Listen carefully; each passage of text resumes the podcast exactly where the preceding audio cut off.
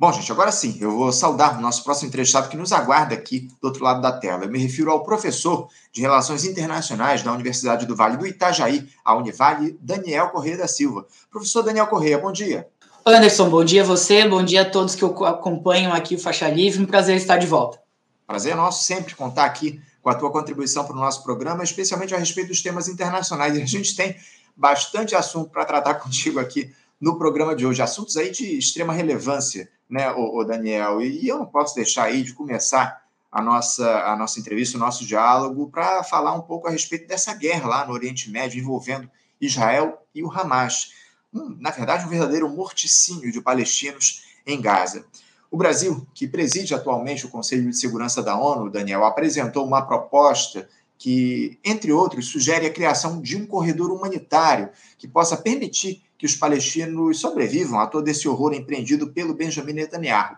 Esse documento foi votado ontem lá pelos membros do Conselho de Segurança da ONU e só não foi aprovado pelo voto dos Estados Unidos, que tem poder de veto nesse conselho.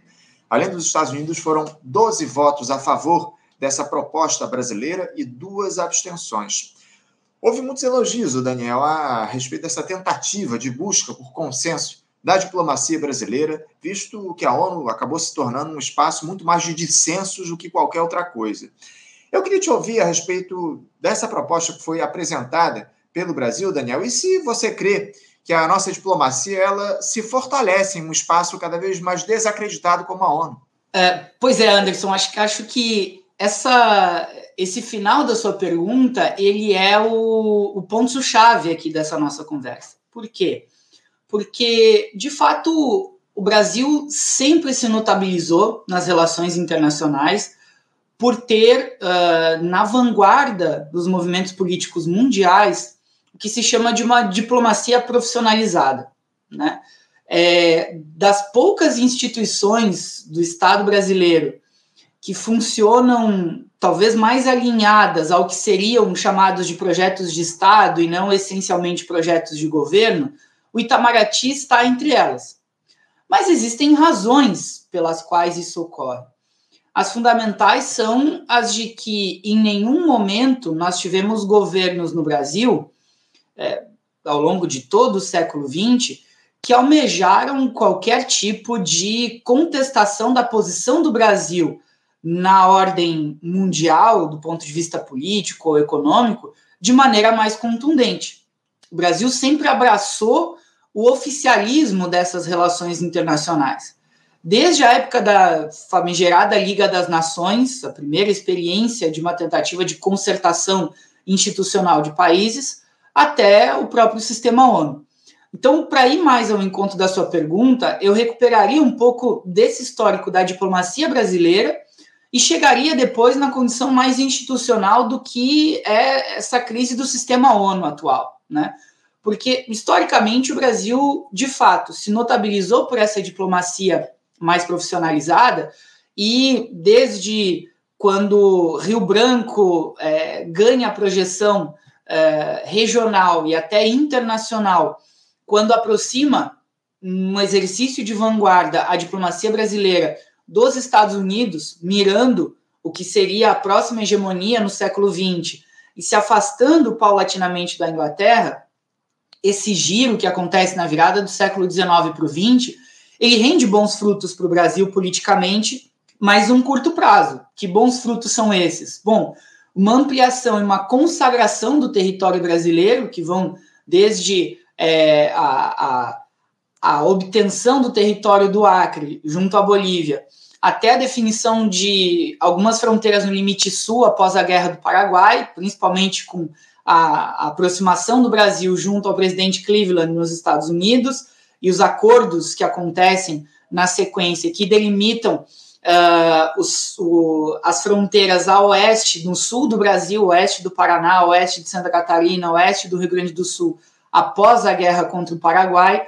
Isso conflagra uh, os limites territoriais que nós temos até hoje, rende alguns frutos para o Brasil essa posição, e o Brasil chega numa posição de poder disputar certo protagonismo quando se estrutura a Liga das Nações. A Liga das Nações vem do final da Primeira Guerra Mundial e numa tentativa de criar uma institucionalidade majoritariamente europeia que não envolvesse a possibilidade de ampliação de um conflito para proporções mundiais novamente. E o caso, nesse sentido, é curioso, e aí a gente pode fazer o paralelo com a contemporaneidade, porque o Brasil chega, digamos assim, bem cotado, respeitado e com uma posição bastante aceitável dentro do Conselho das Nações Internacionais, com certas barganhas, defendendo alguns interesses brasileiros, e chega dentro da Liga das Nações, a partir de 1919, com uma posição bastante respeitável nesse cenário internacional por parte das potências europeias. E o Brasil começa, diante disso, a pleitear, veja só, Anderson, 100 anos atrás, uma cadeira permanente no Conselho de Segurança daquela Liga das Nações. Né? E nós buscamos esse espaço é, dentro dessa, desse conselho e uh, atribuindo esse espaço ao fato de que seríamos um representante no hemisfério sul, um grande país com fronteiras muito bem definidas e que poderíamos servir como um diapasão que equilibrasse essas tensões internacionais. Mas o jogo do poder internacional ele vai muito mais pela realidade do que pelo ideal. A realidade era de que as grandes potências europeias tinham se degladiado já numa guerra de proporções mundiais, com a entrada dos Estados Unidos, com a participação da Rússia, é, num movimento que tinha aberto fraturas muito profundas no, no território europeu. Nesse sentido, para o equilíbrio de poder, para o jogo de poder ficar mais é, é, mais condizente com o que era a disputa da época, a Alemanha é convidada a ocupar essa cadeira num conselho de segurança e não o Brasil. Uma Alemanha que recém tinha se indisposto com todos os países europeus ali em função da Primeira Guerra Mundial. Ela ocupa essa posição.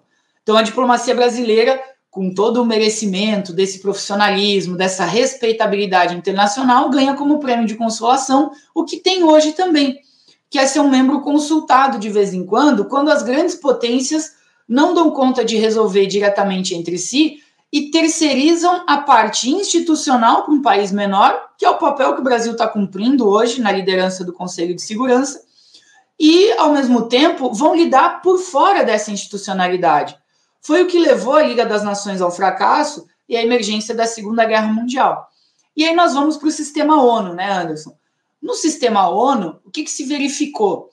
Que entre 1945, e eu vou trabalhando com essa hipótese aqui, entre 1945, quando ela é criada, e o final dos anos 90, o sistema ONU ele consegue dar conta de maneira relativamente é, é, satisfatória para as grandes potências da implementação de uma agenda internacional.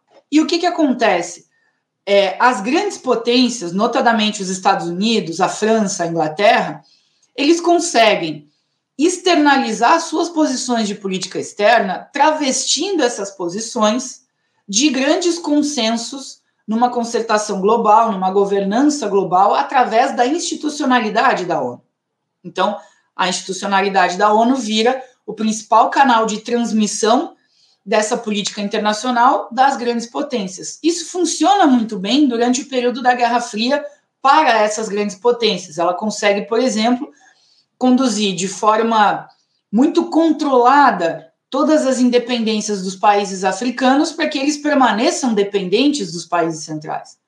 A ONU consegue conduzir todos os processos de libertação nacional no Sudeste Asiático para que essas nações sigam sob o jugo das grandes potências ela consegue sequestrar os movimentos nacional desenvolvimentistas é, da América Latina para que todos eles permaneçam no marco institucional do controle tecnológico, da subjugação, da dependência, do subdesenvolvimento das potências europeias sobre a América Latina. Tudo isso vai funcionando, funcionando muito bem. E a ONU sofre alguns arranhões, mas não é exatamente questionada na sua essência quando, por exemplo, ela fecha os olhos e apoia todos os governos ditatoriais na América Latina. O sistema ONU ele negligenciou esse movimento. Começa a soltar relatórios mais contundentes por meados dos anos 70, quando de fato já fica insustentável fechar os olhos porque acontecia aqui. Mas ela não condena veementemente, por exemplo, o pavoroso golpe de Estado no Chile, não condena a ditadura sanguinária na Argentina, não condena todas as atrocidades do regime militar brasileiro e por aí vai. Então, o sistema ONU funciona muito bem para acomodar os interesses no jogo de poder internacional em favor das grandes potências. Quando é que se percebe que esse cenário vai ficando mais arranhado, eu diria? Quando, ao longo dos anos 90, nós temos a dissolução dos antigos estados soviéticos e a ONU começa a ter olhos vistos espalhado pelo mundo a sua condição de apoiar genocídios, como que acontece em Kosovo, como que acontece na Chechênia, como que acontece na Bósnia e Herzegovina. A ONU foi absolutamente inerte nessas situações, isso sem contar os massacres em Ruanda, é, em Sudão, em vários países africanos que ao longo dos anos 90 padeceram de grandes é, é, tragédias humanitárias. E a partir desse movimento, a gente tem um, um, ponto que eu diria que, do ponto de vista do Conselho de Segurança, ele é fundamental, um ponto de virada, e um outro ponto que, para o sistema ONU como um todo, passa a ser é, um elemento que a coloca em xeque. Eu colocaria aqui, sobretudo, o ano de 2001, quando os Estados Unidos sofrem os ataques terroristas de 11 de setembro, os Estados Unidos vão imediatamente ao Conselho de Segurança da ONU, requerem uma retaliação junto ao Afeganistão, no primeiro momento, que era onde se considerava que repousavam as lideranças da Al-Qaeda, em 2002, e depois vai tendo todos os subterfúgios para direcionar ao Iraque a próxima intervenção sob o pretexto das chamadas armas químicas e biológicas. Nesses dois movimentos, Anderson, em especial no movimento do Iraque, os Estados Unidos ignoram por completo as resoluções do Conselho de Segurança da ONU e vão a essa investida na chamada guerra ao terror, que na verdade foi, a gente sabe bem aqui, uma guerra em busca de manutenção das reservas de petróleo dos Estados Unidos. Esse movimento ele já deixa uma marca muito forte sobre o Conselho de Segurança da ONU, dado já o desgaste dos anos 90 das Nações Unidas. E o ponto crucial, eu diria que fundamental para esse processo, é a crise de 2008. E aí eu trabalho com uma hipótese de que, a partir da crise de 2008, é como se o sistema ONU como um todo, na sua essência, ele passasse a se tornar disfuncional a toda aquela função que ele cumpriu para os países centrais. Então, o sistema ONU nunca foi um sistema que nós pudéssemos chamar de nosso, abaixo da linha do Equador. No mundo subdesenvolvido, nós tínhamos algumas vitórias no varejo e derrotas homéricas no atacado dentro da institucionalidade da ONU. Uma outra vitória, por exemplo, na Organização Mundial do Comércio, uma outra possibilidade de tornar a nossa capacidade de competição internacional um pouco mais palatável, mas era uma implementação de uma, uma agenda é, de fora para dentro gigantesca, que sempre foi a tônica aqui. Em 2008, como o, o, processo como um todo da crise é muito duro e toca o centro dos países, toca todos os países centrais mais desenvolvidos, esses próprios países passam a ver uma certa disfuncionalidade na ONU e recorrem a sistemas próprios. A gente vê que depois de 2008, os países começam a recorrer a ditames muito mais próximos da sua soberania nacional.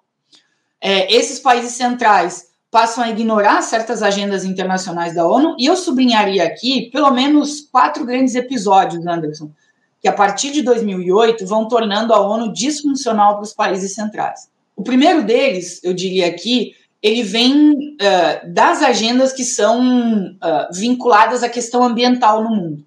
Apesar da ONU ainda ter uma certa protuberância, uma certa manifestação com poder sobre o evento das mudanças climáticas, é importante lembrar que a ONU tinha construído até 2008 ou até 2012, se nós, nós quisermos estender um pouco, quatro grandes conferências ambientais.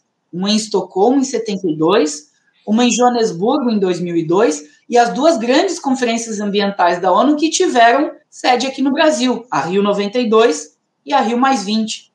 Essa agenda ambiental da ONU, ela vinha ganhando espaço por cerca de 10 a cada década, né, a cada 10 anos, ela vinha tendo um espaço maior e ela foi encolhida para a agenda do clima. A agenda do clima ela é pontual dentro da agenda ambiental da ONU ela é pontual. Ela consegue ainda ter uma certa força. mas a gente deveria ter tido, a se seguir a agenda ambiental da ONU, uma grande conferência ambiental no ano passado, em 2022.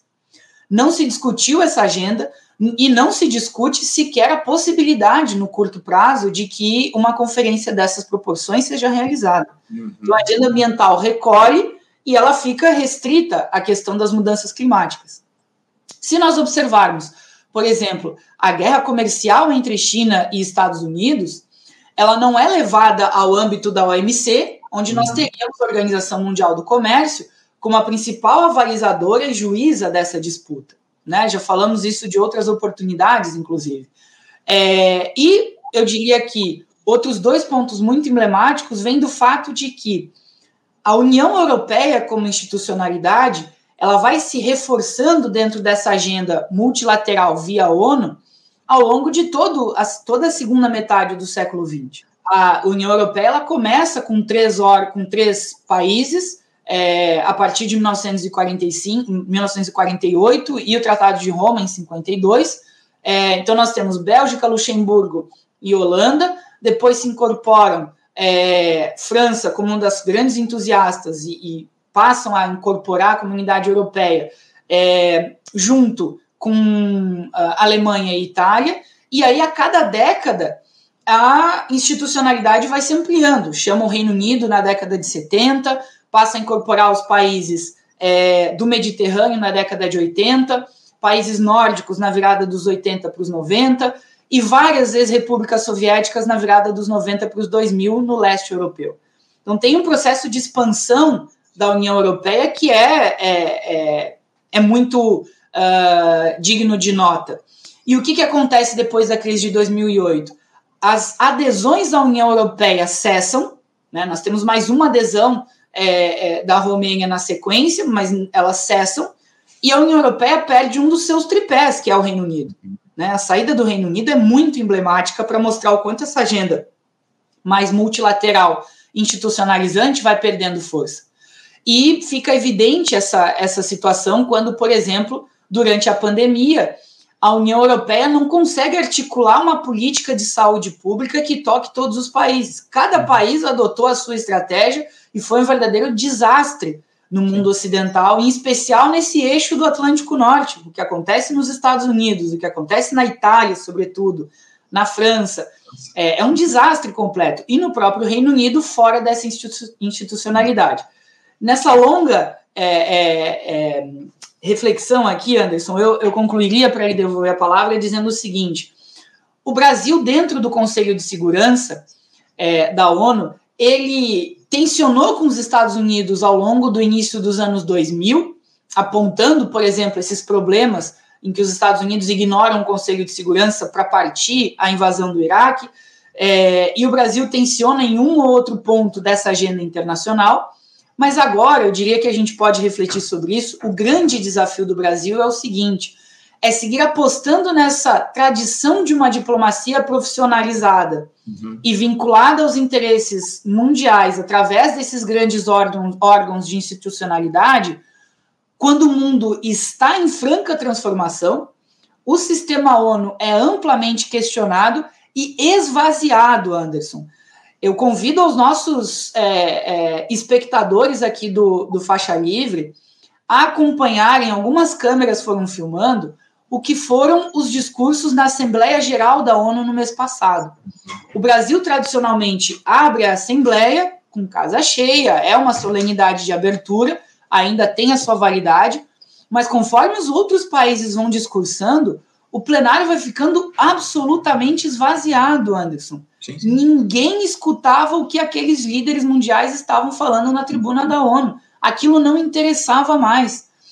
Isso que nunca foi exatamente o grande locus de negociação da política internacional, porque o locus verdadeiro são as reuniões às portas fechadas do Conselho de Segurança, vai perdendo cada vez mais a sua razão de ser, a sua existência. É isso. E qual que é o grande desafio, o grande problema do Brasil? O Brasil segue apostando numa tradição e numa trajetória desse multilateralismo quando ninguém mais se importa efetivamente. Mesmo as grandes potências que antes fingiam se importar para travestir a sua agenda própria dessa institucionalidade, já não dão mais o mínimo é, o mínimo apreço a essa condição. E diante disso, essa última reunião do Conselho de Segurança, ela serviu para o Brasil fazer um jogo de cena dentro dessa institucionalidade, muito pouco efetivo, porque na prática todos os presentes sabiam que os Estados Unidos iam vetar a resolução. O Brasil demorou para soltar o texto porque ficou tentando mexer no detalhe do detalhe para tentar trazer os Estados Unidos sem perder a coalizão dos outros países que tinha, e no final das contas não teve êxito, Anderson. Então eu diria que é uma reflexão um pouco mais de fundo, eu, eu reconheço aqui que o tempo é mais extenso para falar dela, mas é fundamental para a gente entender o tamanho do desafio e o que representou essa derrota na resolução brasileira.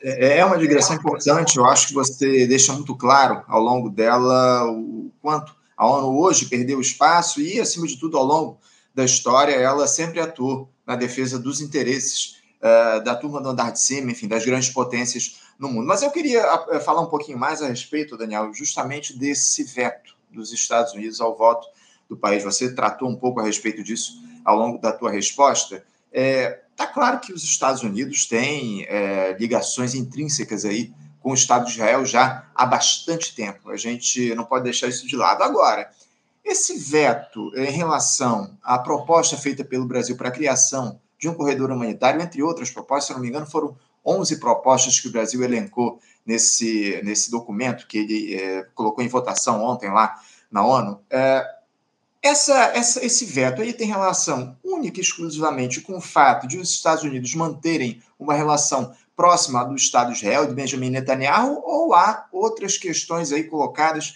de repente, talvez, a ideia de os Estados Unidos não aceitarem uma, uma prevalência, um protagonismo do Brasil nessa, nesse diálogo a respeito sobre um, a, a, agenda de segurança internacional. Como é que você vê, uh, analisando um pouco mais a fundo, esse veto dos Estados Unidos em relação ao voto pro, ao, ao documento proposto pelo Brasil lá na ONU, Daniel? Olha, Anderson, eu diria que o veto ele pode ter algo a ver, mas eu diria que seria de pequena dimensão o fato dos Estados Unidos não quererem atribuir ao Brasil essa condição de protagonista na hora de negociar é, a, a condição da resolução. É, pode ter a ver em alguma medida, mas eu acho que isso não foi o decisivo, não me parece ser o principal peso, a principal importância. A grande questão que envolve os Estados Unidos de fundo é, de fato, o seu apoio ao sionismo em Israel.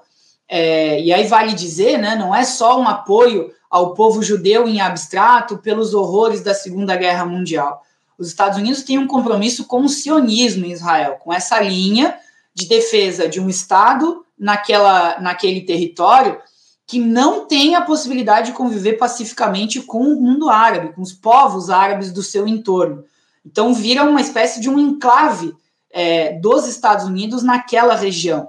E vale registrar também: os Estados Unidos não dominam comple completamente Israel como se fossem um mero fantoche dos Estados Unidos naquela região. Israel tem vontade própria, tem os seus interesses, mas tem boas pontes de conexão com os Estados Unidos que mantém ainda esse grande apoio militar que os Estados Unidos costumam. Aliás, Anderson, diria que esse é um dos principais motivos pelos quais Benjamin Netanyahu permanece no cargo em Israel. Porque vale recordar que o primeiro-ministro Benjamin Netanyahu foi o primeiro-ministro de Israel durante boa parte da segunda década do século XX, entre 2011 e 2018, mais ou menos, 19, até que vieram Naftali Bennett e outras coalizões de governo que não se sustentaram. E nós, inclusive, discutíamos isso aqui é, no Faixa Livre em outras oportunidades é, Benjamin Netanyahu foi afastado do governo e acusado de corrupção. E a corrupção de Benjamin Netanyahu foi deflagrada, foi mostrada a olhos vistos dentro da política israelense. Todo israelense sabe que Netanyahu é francamente um político corrupto. E o que, que acontece? Como as outras coalizões de governo não foram se sustentando, Netanyahu, muito mais pelo seu pela sua capacidade de manter uma articulação viva internacionalmente com os Estados Unidos e manter uma correia de transmissão de forças militares trocadas entre os dois países, ele se reconstitui politicamente para assumir mais uma vez o primeiro, o primeiro ministério de Israel, para assumir essa chancelaria mais uma vez. É isso que reconstitui ele politicamente e que o mantém, mesmo com todos os questionamentos.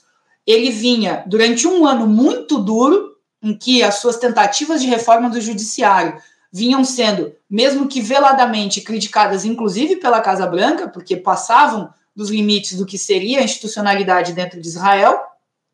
É, e a, a, concertação de governo que Netanyahu consegue atribuir para se manter no poder, ela caminha cada vez mais à extrema-direita. Por isso, não havia outra resposta para ele senão um massacre, em nome da sua sobrevivência política, senão esse massacre, esse verdadeiro é, é, genocídio, essa matança que ele está fazendo na região da Palestina.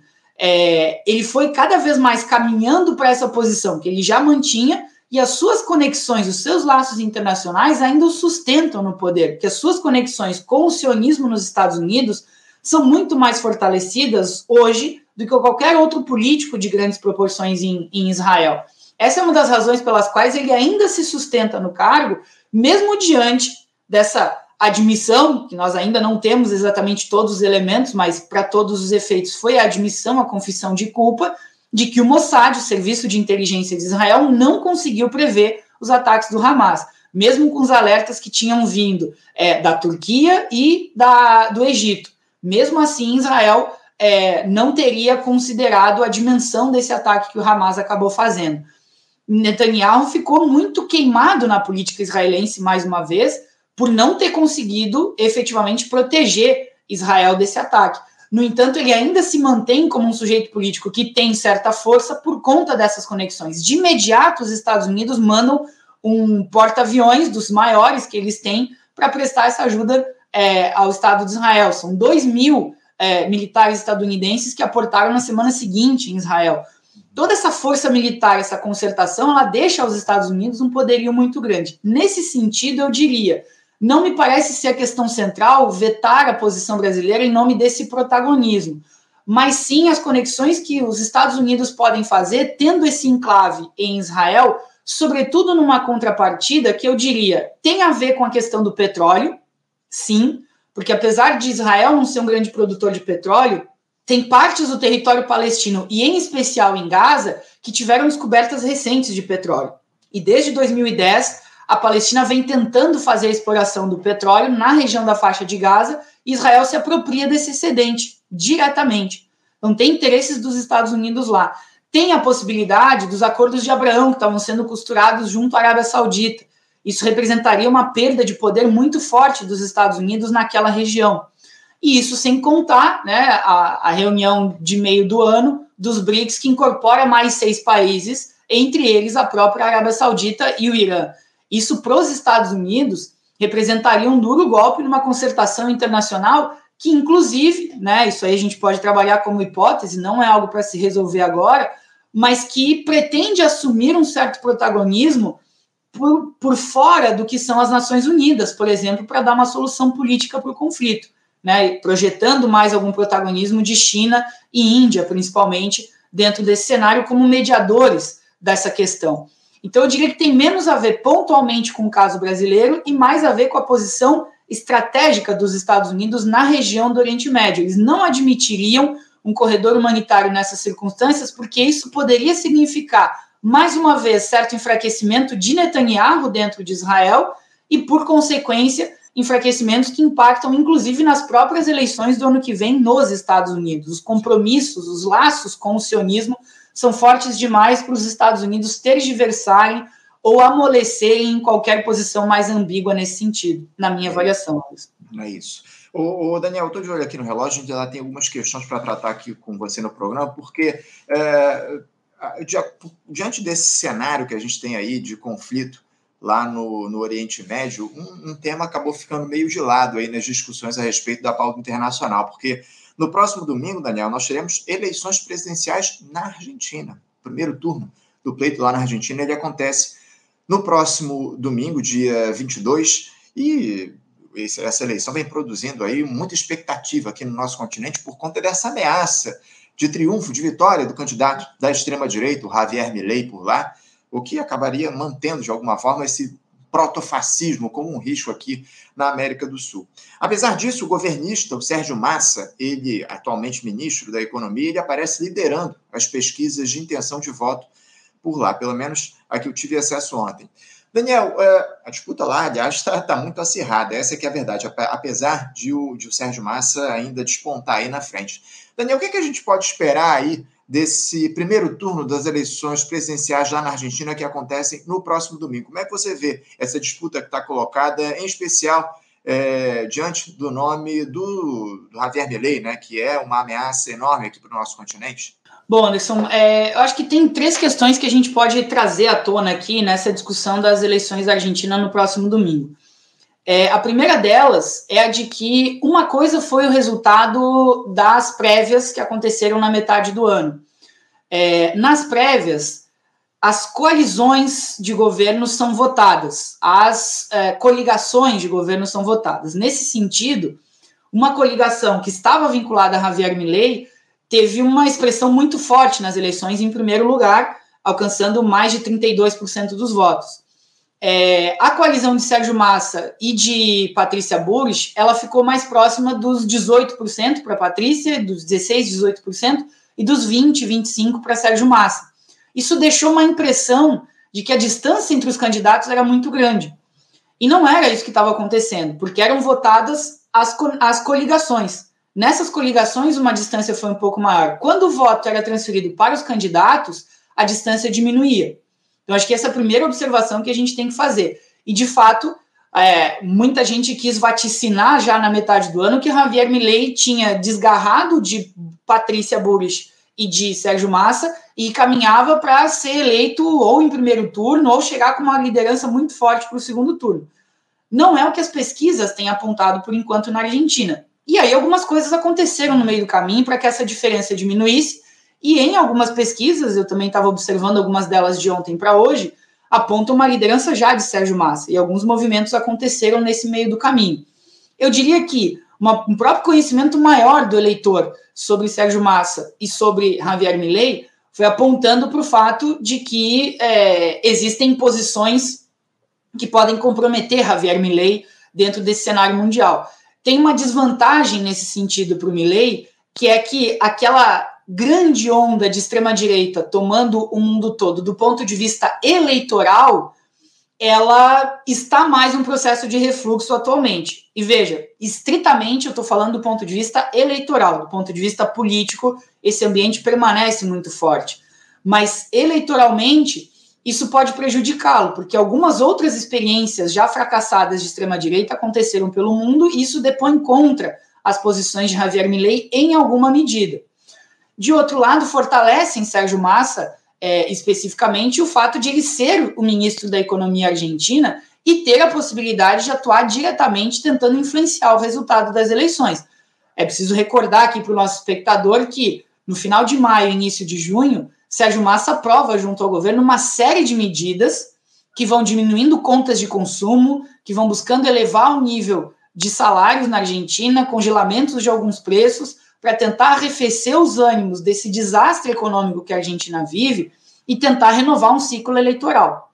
E que vai ter grandes traços, se Sérgio Massa se eleger depois é, em novembro, grandes traços de um estelionato eleitoral. E aí já registro aqui o meu terceiro ponto para essa discussão, que é o seguinte: Sérgio Massa e Javier Milei estão atualmente, na maioria das pesquisas, tecnicamente empatados.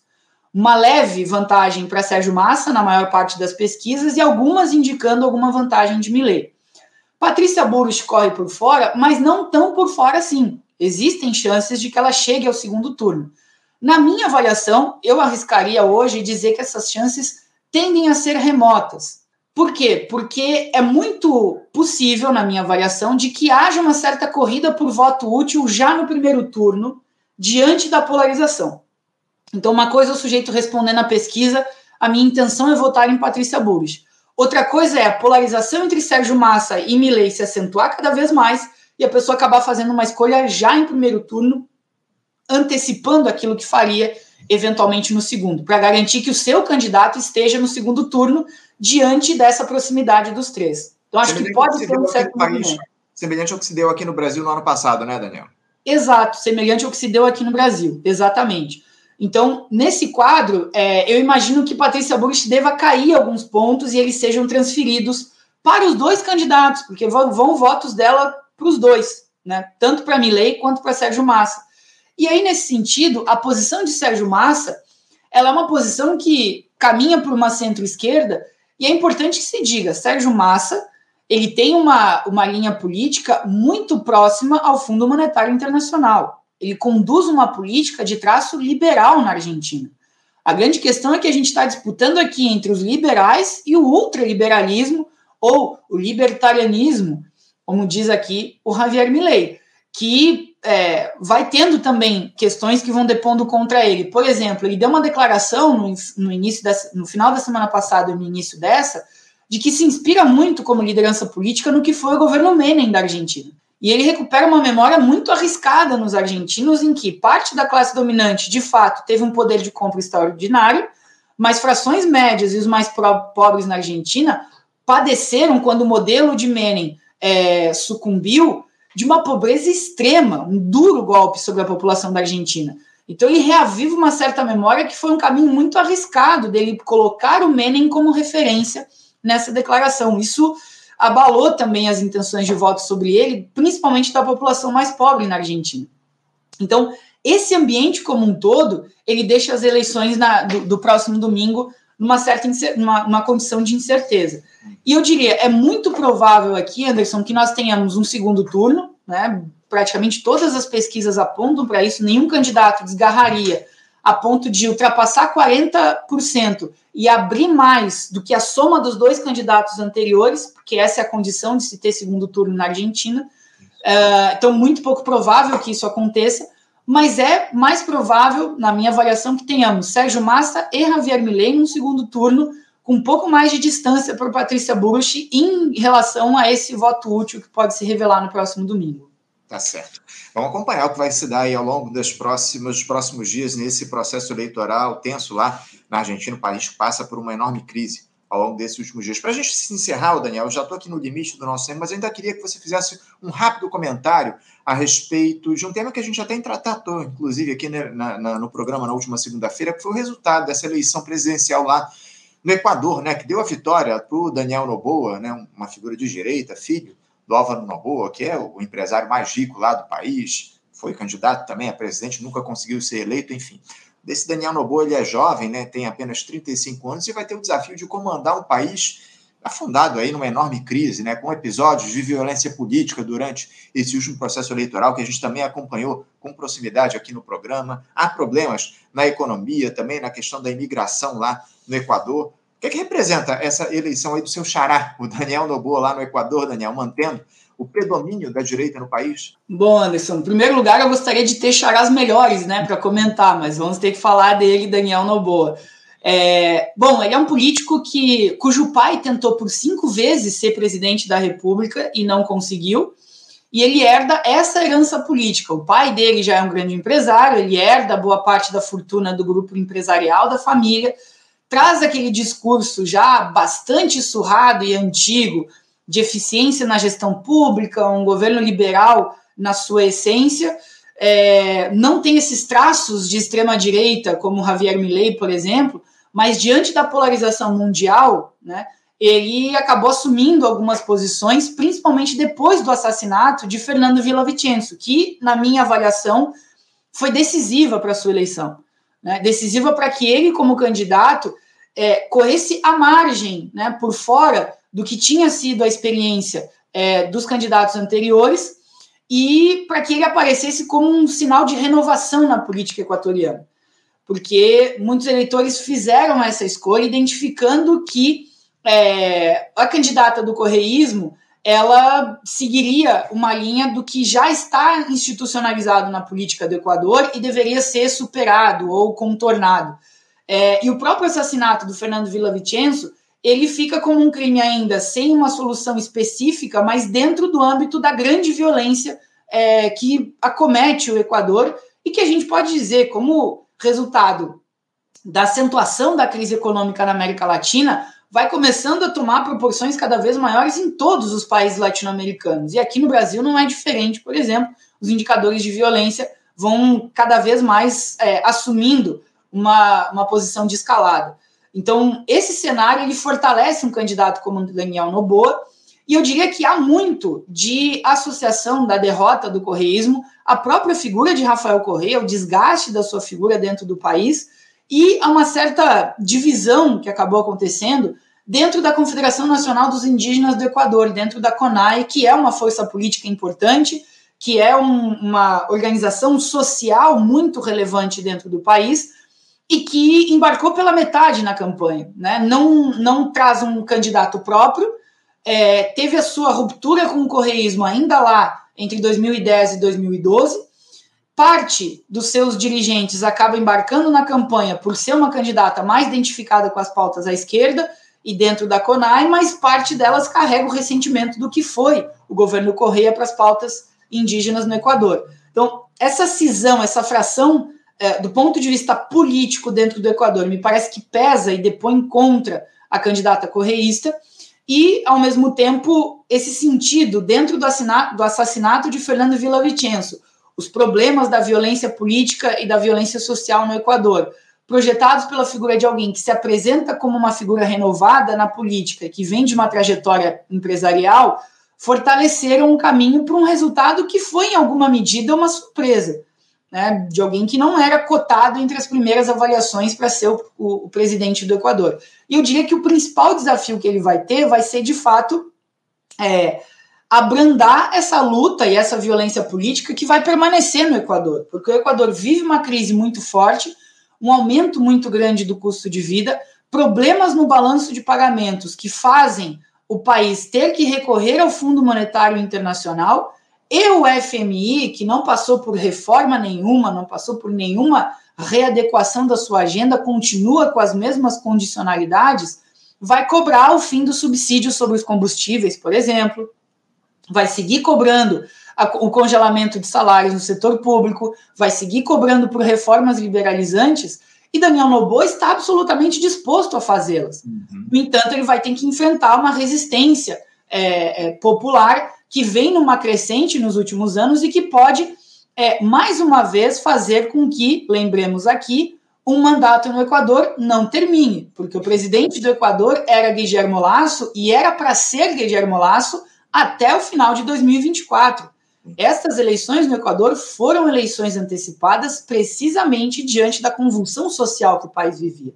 Não podemos perder isso do horizonte. Então, a capacidade e a possibilidade de Daniel Noboa administrar essa crise, a meu juízo, é muito complicada, Anderson. É, uma convulsão que se coloca há décadas lá no Equador. A grande verdade é essa. A gente vem analisando isso ao longo dos últimos tempos, essa efervescência política que há no Equador, enfim muito importante essa tua lembrança aqui para a gente no programa. Daniel, eu quero agradecer muito a tua presença, a tua participação, essa longa entrevista que você nos deu em relação a esses temas importantes que a gente traz aqui, o conflito no Oriente Médio, essa eleição da Argentina no próximo domingo, a situação do Equador. E a gente em breve volta a conversar aqui no nosso Faixa Livre, tá bom, Daniel? Obrigado aí pela tua participação. Um bom dia para ti. Um abraço forte toda a equipe aqui do Faixa Livre. Ok, obrigado, Anderson. Um abraço a você, todos os espectadores do programa e até a próxima. Até a próxima. Conversamos aqui com Daniel Correia da Silva. Daniel, que é professor de Relações Internacionais na Universidade do Vale do Itajaí, a Univale, tratando a respeito dos temas relativos ao cenário internacional aqui no nosso programa. Sempre um papo muito produtivo com Daniel aqui no nosso Faixa Livre. Você, ouvinte do Faixa Livre, pode ajudar a mantê-lo no ar. Faça sua contribuição diretamente na conta do Banco Itaú, agência 6157 conta corrente 99360, dígito 8. Esta conta encontra-se em nome do Sindicato dos Professores do Município do Rio de Janeiro e região, o Simpro Rio, uma das nossas entidades patrocinadoras, mas seus recursos são destinados exclusivamente para o financiamento do nosso programa. Você pode fazer sua doação de qualquer valor, utilizando também a nossa chave Pix, que é ouvinte@programafaixalivre.com.br. Sua contribuição é fundamental para a manutenção desta trincheira progressista no ar.